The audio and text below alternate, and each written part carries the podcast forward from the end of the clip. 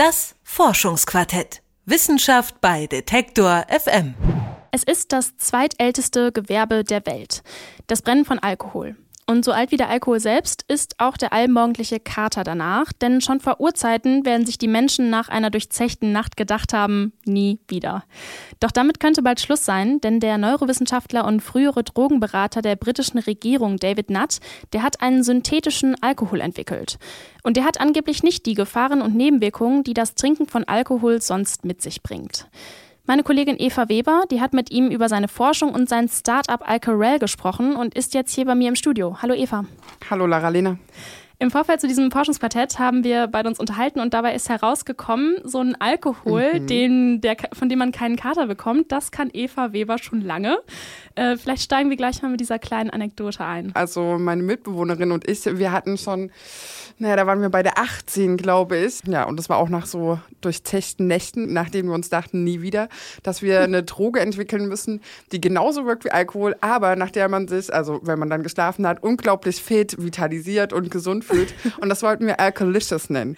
Also es klingt auf jeden Fall super, aber um Alkolicious umzusetzen, fehlt dir wahrscheinlich das chemische Know-how, denke ich mal, ne? Ja, und deswegen bin ich auch ganz froh, äh, dass äh, David Nutt das jetzt umsetzt dieses Alcorel, so heißt ja das Startup, ähm, das soll einen synthetischen Alkohol entwickeln. Aber was genau ist das jetzt? Also das klingt, synthetisch hergestellter Alkohol, das klingt für mich erstmal genauso schädlich wie richtiger Alkohol. Ja, klingt vielleicht äh, relativ gefährlich, ist es aber tatsächlich nicht. Im Moment handelt es sich dabei einfach noch um im Labor hergestellte Moleküle, die die gleichen Rezeptoren im Gehirn ansprechen wie Alkohol sonst.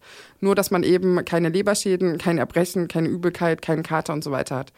Und David Nutt und sein Team forschen da jetzt schon seit 15 Jahren dran. Und zuerst mussten sie herausfinden, wie Alkohol eigentlich wirkt und in welchem Bereich die positiven und wo die negativen Effekte angesiedelt sind. Und dann haben sie quasi nach Molekülen gesucht, die die guten Effekte imitieren. Und in den letzten Jahren dann haben sie auch mehrere dieser Moleküle gefunden, die eben genau das können, diese Rezeptoren anzuregen. Und jetzt wollen sie aus diesen Molekülen eine Zutat herstellen, die für Getränkefirmen dann letztlich nutzbar ist und damit dann eine Alternative zu Alkohol bietet. Ich habe vor unserem Gespräch mal ein bisschen recherchiert und gelesen, dass David Nutt ja auch durchaus eine umstrittene Person ist. Ne? Ähm, du hast mit ihm gesprochen und was war denn so dein Eindruck? Was ist eigentlich wirklich seine Motivation hinter Alcarel? Ja, es war ganz interessant. Ich hatte ja auch zu ihm gelesen und dann habe ich mit ihm gesprochen und dachte, okay, äh, das wird hier eine ganz schöne Werbetour für Alcarel. Und nach dem Interview habe ich mir das Ganze aber nochmal angehört und dachte dann so, ihm geht es wirklich um die Gesundheit der Menschen. Also ihm geht es wirklich darum, dass Alkohol so schädlich ist und dass aber auch so viele Leute davon abhängig sind, dass er weiß, dass man es nicht einfach verbieten kann, sondern dass es eine Alternative dazu braucht. Und ich glaube, um seine Motivation wirklich zu verstehen, muss man sich auch einfach seine Karriere angucken. Also er hat unter anderem als Psychiater, als Drogenberater der britischen Regierung und als Neurowissenschaftler gearbeitet. Und gerade in seiner Drogenberaterzeit ist er ziemlich äh, mit unpopulären Äußerungen aufgefallen und ist deswegen auch gefeuert worden. Also er hat zum Beispiel verschiedene Drogen als ziemlich harmlos dargestellt. Er hat einmal beispielsweise gesagt, dass Ecstasy nicht so gefährlich ist wie ein Pferderitt. Aber in dieser ganzen Zeit hatte er immer einen besonderen Fokus auf Alkohol und hat sich auch mit den Folgen auf den menschlichen Körper beschäftigt. Und seiner Meinung nach ist Alkohol eben mit Abstand eine der gefährlichsten Drogen von allen. The problem with alcohol das Problem von Alkohol ist, zum Beispiel in einem Land wie Deutschland, da trinken über 80 Prozent der Menschen Alkohol. Und ungefähr 12 Prozent werden abhängig davon. Das verursacht große Schäden. Alkoholmissbrauch ist eine führende Ursache von Gebrechen in Deutschland, vor allem bei Männern. Und wir wollen das beenden. Wir wollen es schaffen, dass Menschen trinken können und Spaß haben, ohne krank zu werden oder ihren Körper zu zerstören Und tatsächlich wurde erst kürzlich eine groß angelegte internationale Studie veröffentlicht, die zeigt, dass es überhaupt kein irgendwie moderates oder irgendwie gesundes Maß an Alkoholkonsum gibt, wie man das ja manchmal hört, so mit ein Glas Wein und das senkt den Blutdruck, sondern Alkoholkonsum ist immer schädlich und sollte immer vermieden werden. Also von dieser Vorstellung, dass, ähm, wie du ja gerade gesagt hast, dieses kleine Glas Rotwein am Abend, dass das ja wohl nicht so schlimm ist, ähm, davon muss man sich dann wahrscheinlich verabschieden. Aber Alkohol verbieten, das will David Nutt ja jetzt nicht, sondern er will quasi eine Alternative schaffen. Also sieht quasi schon so, okay, die Leute wollen halt Alkohol trinken, deswegen brauchen sie eine Alternative. Genau, also das äh, war tatsächlich seine Intention. Und man muss aber sagen, dass der erste Schritt zu seiner Forschung eher zufällig passiert ist. Denn als er 1983 noch ein Student war, hat er ein Gegenmittel zu Alkohol entdeckt.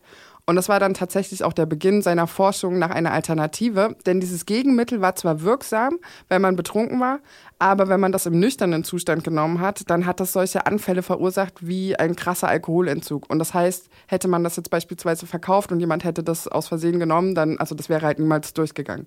Und außerdem war seiner Meinung nach das Problem daran, dass man ja trotzdem noch die schädlichen körperlichen Symptome vom Alkohol hätte, nur eben dann nicht mehr betrunken wäre.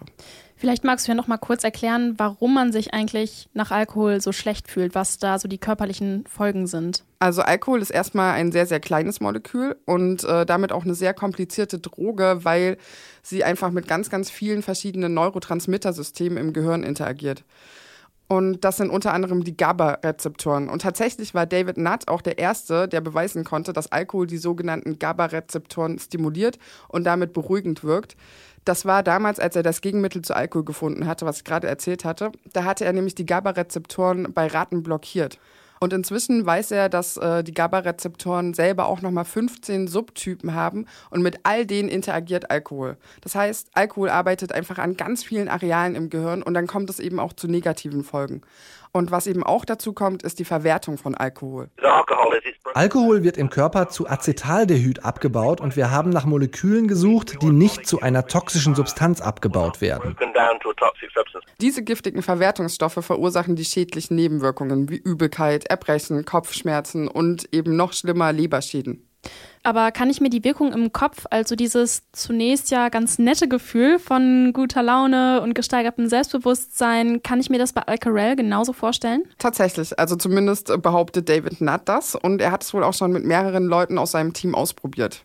Aber er sagt auch, dass das wohl relativ äh, tricky war, das umzusetzen. Also um wirklich Alkohol zu imitieren, also dass die Menschen geselliger, lustiger und gleichzeitig auch beruhigt werden, dazu mussten die Forscher um David Nutt vier Dimensionen beachten.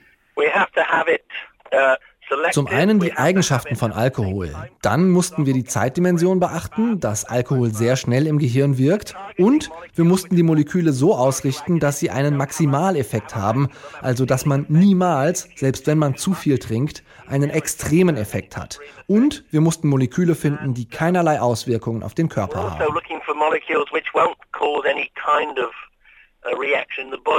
Also es wirkt genauso wie Alkohol, außer dass man sich eben nicht in einen Vollrausch trinken kann, was an einer eingebauten maximalen Grenze liegt. Man kann quasi mit Alcohol nur so betrunken werden wie nach zwei bis drei Drinks, was eigentlich das optimale Level ist und eben ohne gesundheitliche Schäden. Das heißt, körperliche Beschwerden soll Alcohol jetzt nicht verursachen. Was ist mit Abhängigkeiten? Ich kann mir schon vorstellen, dass es ja doch ganz nett ist irgendwie, ne? Besonders wenn man die körperlichen äh, Beschwerden dann nicht hat, dass man sich dann denkt, okay, dann trinke ich das jetzt halt immer. Das habe ich auch gefragt, aber tatsächlich ist Suchtprävention eines der großen Ziele von Alcohol. Und was die physische Abhängigkeit angeht, äh, die lässt sich mit synthetischem Alkohol auch tatsächlich komplett vermeiden, indem eben einfach keine Interaktion mit den Rezeptoren stattfindet, die Abhängigkeit verursachen. Und auch die psychologische Abhängigkeit steht in einem großen Zusammenhang mit der körperlichen. Das heißt, wenn letztere wegfällt, sinkt auch die Gefahr, psychisch abhängig zu werden. Allerdings muss man sagen, dass Alcohol nicht dazu geeignet ist, eine bestehende Sucht zu behandeln, denn mit dieser eingebauten Grenze, die man hat, ist Alcohol bzw. die Wirkung einfach zu schwach, um das Suchtverlangen zu stillen bei einer Person, die einfach schon abhängig ist. Also es geht tatsächlich um Prävention. Mhm. Was ich mich bei der ganzen Sache frage, ist jetzt vor allem, wenn man die Möglichkeit hätte, immer betrunken zu sein, würde man das nicht auch wollen? Also hätten wir mit Alcorell nicht eigentlich eine Gesellschaft, die größtenteils dauerhaft beduselt ist und äh, Alkohol setzt ja auch irgendwie immer die Hemmschwelle herab. Ähm, so eine ungehemmte Gesellschaft, die möchte ich mir irgendwie auch nicht so vorstellen. Ich musste tatsächlich auch die ganze Zeit äh, an das Buch Schöne neue Welt von Aldous Huxley denken, mhm. was ja eine sehr dystopische Vorstellung äh, zeichnet und wo auch alle Menschen die ganze Zeit äh, quasi gesunde Drogen konsumieren und damit zufrieden gehalten werden. Und es besteht ja schon die Gefahr von so einer Art Entfremdung von der Welt. Mhm. Aber David Nutt sieht das nicht. Wir zielen auf Moleküle ab, die den Effekt erreichen, den die meisten Menschen wollen, wenn sie trinken. Sie wollen gesellig sein. Wir sind nicht daran interessiert, ein Molekül zu produzieren, das Menschen so stark beeinträchtigt, dass sie nicht mehr wissen, was sie tun, dass sie in Prügeleien geraten oder sich übergeben. Es ist kein eskapistisches Molekül, es ist ein geselliges Molekül. Also es entfremdet Menschen nicht nicht von dieser Welt, es fördert das Interesse an anderen Menschen in dieser Welt.